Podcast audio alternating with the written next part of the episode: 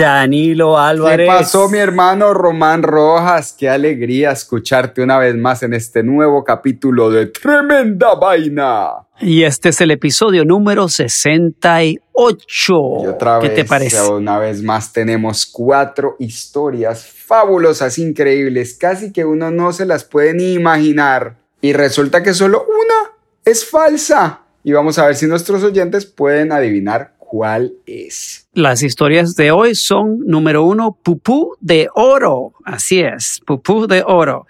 La segunda historia, Danilo. La segunda historia es Vacúnate sabroso, mi hermano. La tercera de hoy, En esta cueva se vive mejor. Y terminamos con De mendigo a chef.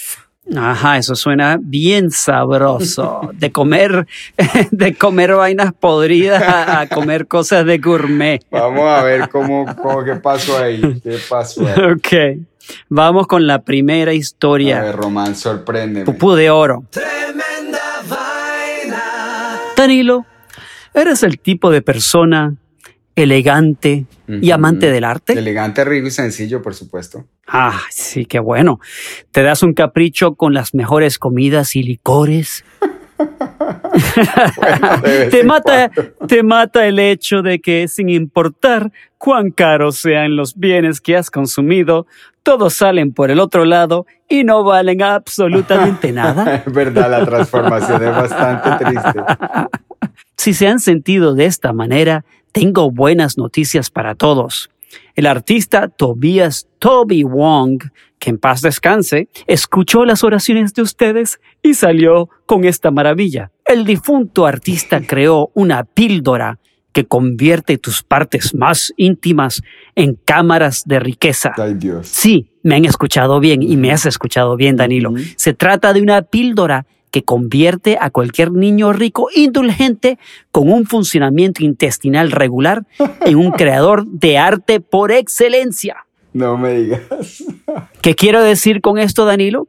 El artista Tobias Wong inventó unas pastillas de oro que cuando las consumes, cuando vayas al baño, terminarás haciendo caca de oro. No, no, no, no. Mira, yo no hice nada. La canastita de la historia falsa vino hacia mí. Aquí llegó y se me sentó al lado como un perrito. Caca de oro. Ok, ok. Mira, la extraña combinación de lujo y consumismo fue parte de una colección llamada Indulgence, encargada por el Museo de Arte Moderno de Nueva York en el 2005 y diseñada por Tobias Wong y Just Another Rich Kid, también conocido como Ken Courtney. La, co- la colección tenía como objetivo crear bienes deseables para niños ricos que ya lo tienen todo. Como nosotros dos, Danilo, ¿no? Sí.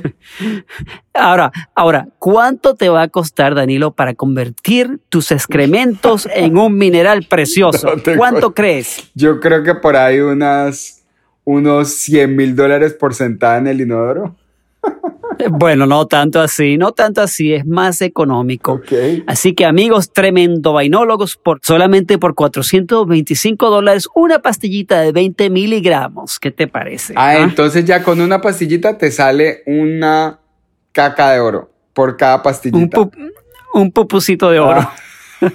un emoji. Wong, el artista, no es el primer, el primer artista, valga la redundan- redundancia, en experimentar con la combinación de oro y caca. No puedo creer. Qué asco.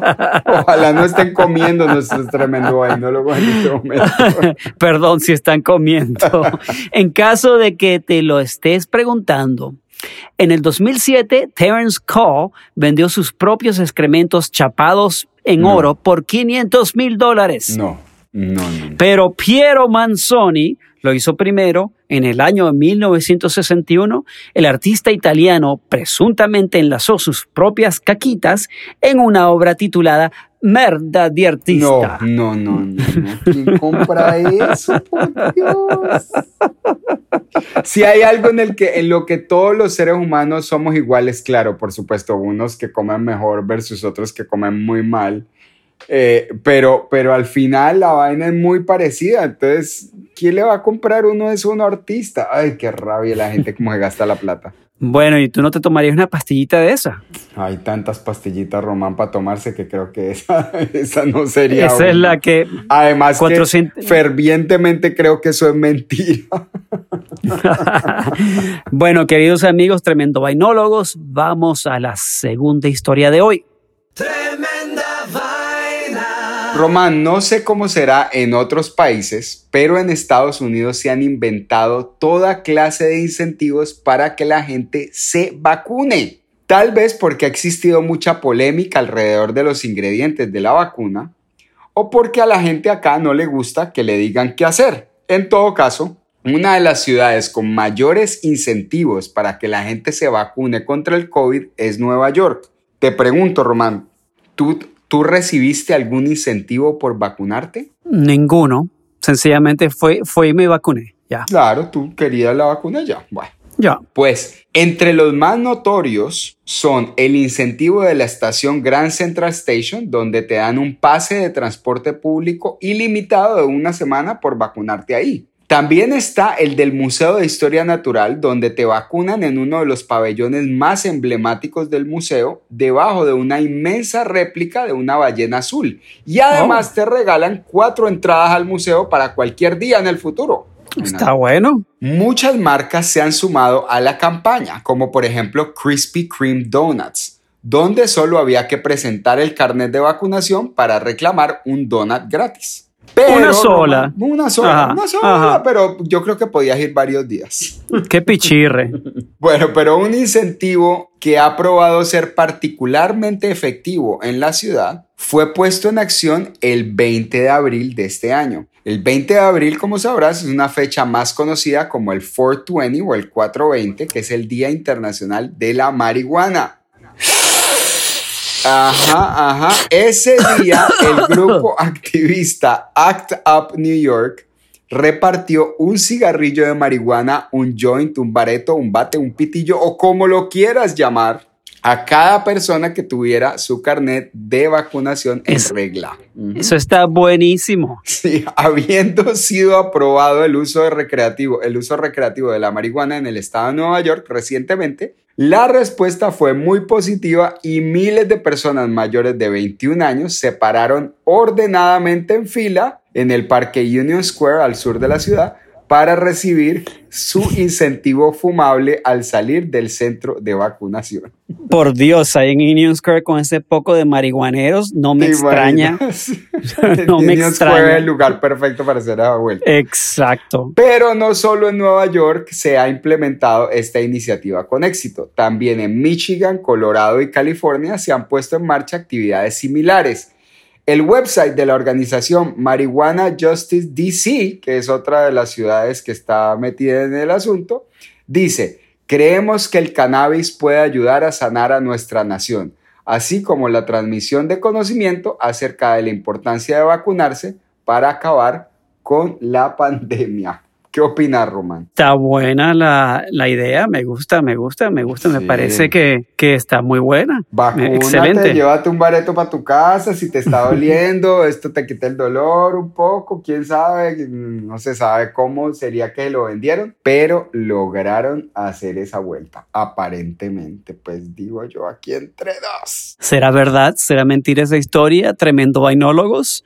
Traigo la canastita, la pongo a mi lado, Mm, no estoy seguro. La canastita ya está llena. Vamos para la tercera historia. Vamos a comerciales y ya regresamos con tremenda vaina.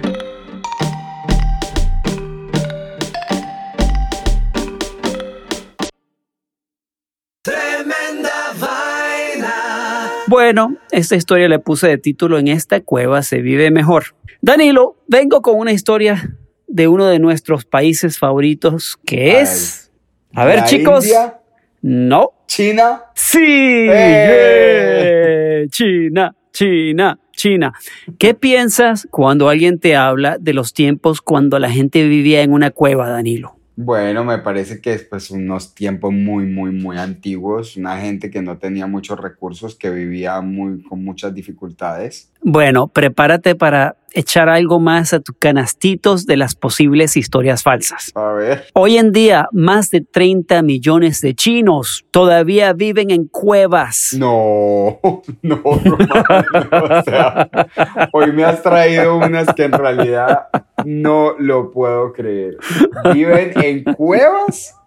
En cuevas. No fregues. En cuevas, 30 millones, esa es la población de Venezuela, 30 millones Sí, de es habitantes, ¿ok? Wow. Eso es un país entero. Y bueno, eso fue según, según una, una informe de Los Angeles Times. Informando desde Yan'an, China, China, el periódico detalla las variedades de experiencias de los habitantes de las cuevas. Muchos viven en la provincia de Jiangxi, donde el suelo poroso de la región es particularmente adecuado para excavar con facilidad. Las cuevas llamadas Yangdong en chino generalmente se excavan al lado de una montaña. A menudo el papel de arroz o las mantas cuelgan de las entradas semicirculares para servir como puertas improvisadas, Danilo, No. O sea que ellos cavan, abren el hueco en la montaña, digamos. y hacen sus cuevitas. No, no, no, no. Las cuevas más ost- ostentosas tienen varias cámaras y están aseguradas con ladrillo. Algunas incluso tienen, ele- tienen electricidad y agua. Qué mentirota. La mayoría no son tan elegantes, pero he visto algunas cuevas realmente hermosas. Techo alto, espaciosos, con un bonito patio al frente donde puedes hacer el ejercicio y sentarte al sol, dijo Ren Shuhua, quien creció en una cueva Sí, en claro. Yan'an. Shuhua, de 46 años, le dijo al Times que se mudó de la cueva a una casa de concreto cuando consiguió un trabajo en la ciudad de Xi'an a los 20 años, pero planea regresar a su vida como habitante de las cuevas después de jubilarse. Hace frío en verano y y cálido en invierno, explicó. Cuando sea mayor me gustaría volver a mis raíces. O sea que extraña su cuevita. extraña su cuevita. Eh, mira, Danilo, en caso de que quieras rentar o comprar una cueva en China, aquí te paso los datos y también para los amigos de Tremenda Vaina. una cueva básica, y no está mal esto, un con un dormitorio sin plomería se alquila por alrededor de 30 dólares al mes. No. Sí, O sea, no está mal. Pero no, tampoco está muy barata. O sea, un hueco en una piedra. Eso debería ser. O sea, 30 dólares. Por eso alquila uno una carpa. Mira, eh, pero bueno, es una, una cueva con tres dormitorios y un baño podría venderse por 46 mil dólares. Ah, tienen baño. Bueno, esas son las cuevas más, mm, las mejorcitas, ¿no? Pero Ajá. según otro señor que vive en una cueva, muchas personas no están renunciando a sus espacios. Ajá. Mucha gente viene aquí buscando alqui- alquilar nuestras cuevas, pero nadie quiere mudarse. Dijo Cheng Wei, no de Wei, de órale Wei, ¿De sino de o sea, ape- ape- no, apellido Wei de chino, Cheng Wei. Un funcionario del Partido Comunista de 43 años que vive en una cueva cerca de Yan'an. Wow. Es como vivir en una villa, dijo Wei. Sí, Las cuevas de nuestro pueblo son tan cómodas como los lujosos apartamentos de la ciudad. Sí, seguro. Los arquitectos entienden por qué el estilo de vida puede ser atractivo. E- Es energéticamente eficiente, dijo Luin Jiangping, director del Centro de Investigación de Ar- Arquitectura Verde de Xi'an. Los agricultores pueden guardar su tierra cultivable para plantar y si construyen sus casas en la cueva, dijo Xiangping. No se necesita mucho dinero o habilidad para construir. Por otra parte, estas cuevas no se adaptan muy bien a los complicados estilos de vida modernos. La gente quiere tener una nevera, una lavadora, una televisión, pero esto, pero esto no es para eso.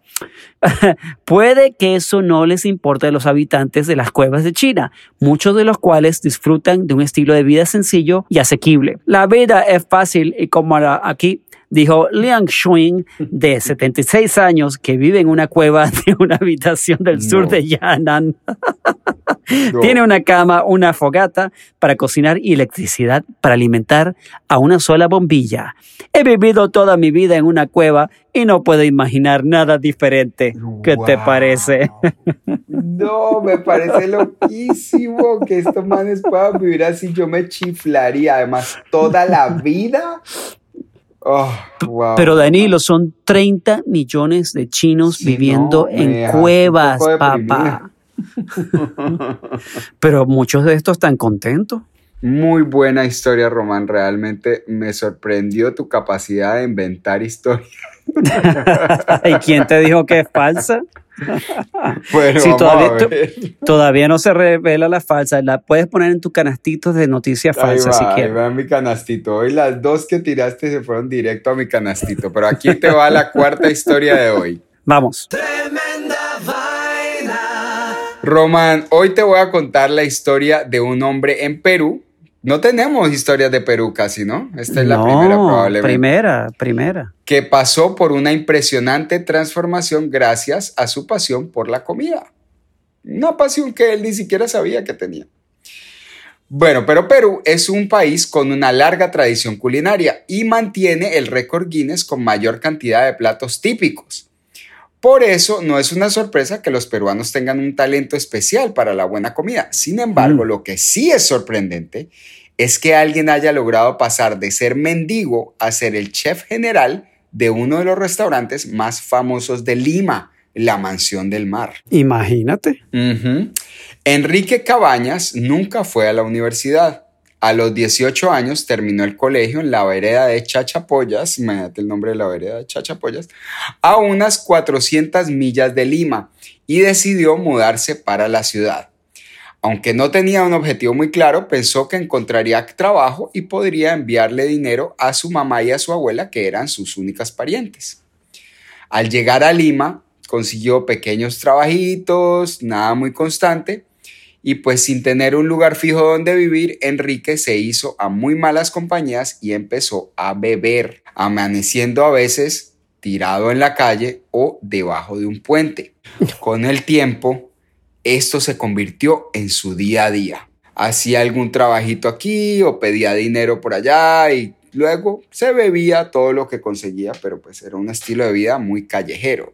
Con el tiempo, arrepentido por no poder enviar dinero a su familia, después de dos años sin hogar, Enrique se presentó a un albergue para residentes de la calle y pidió, y pidió ayuda. La mayoría de albergues en Perú, donde reciben a los habitantes de la calle, se concentran en personas mayores y niños, ya que muchas veces el presupuesto simplemente no da para más. Pero dejaron quedar a, Enrique porque... Eh, porque él se ofreció para encargarse de la comida. Ahí empezó.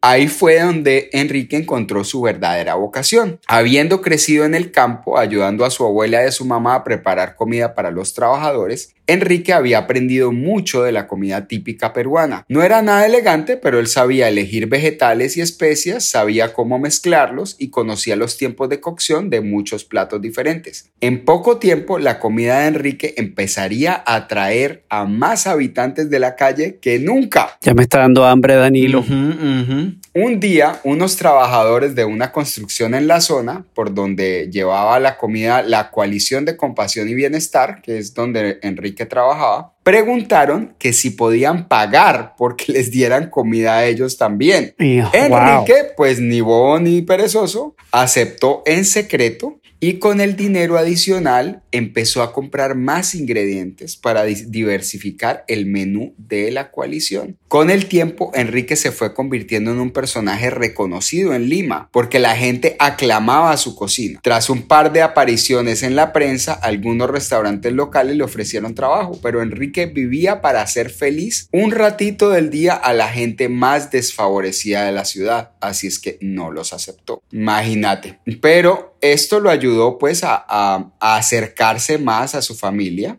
porque aunque no tenía mucho dinero para mandarles, pues su abuela y su mamá le pasaban recetas y le recomendaban nuevos platos para ensayar y pues la relación se volvió como a, arreglar. Así empezó la carrera de Enrique Cabañas, quien 15 años más tarde entraría a trabajar en la Mansión del Mar y 10 años después, tras múltiples estudios en Perú y en el exterior, se convertiría en chef general de uno de los restaurantes más famosos de Lima. En un artículo reciente de la revista Vice, Enrique comentó que aún sirve a los habitantes de la calle en jornadas especiales. A sus 52 años, Enrique bromea diciendo, me encanta la sinceridad de mis clientes de la calle. Si algo no les gusta, me lo dicen. Eso es algo que dejó de pasar hace muchos años en el restaurante. ¿Cómo te parece la historia de Enrique Cabañas? Excelente la historia. Me encantan esas historias de gente que, que pasa por cosas tan difíciles y terminan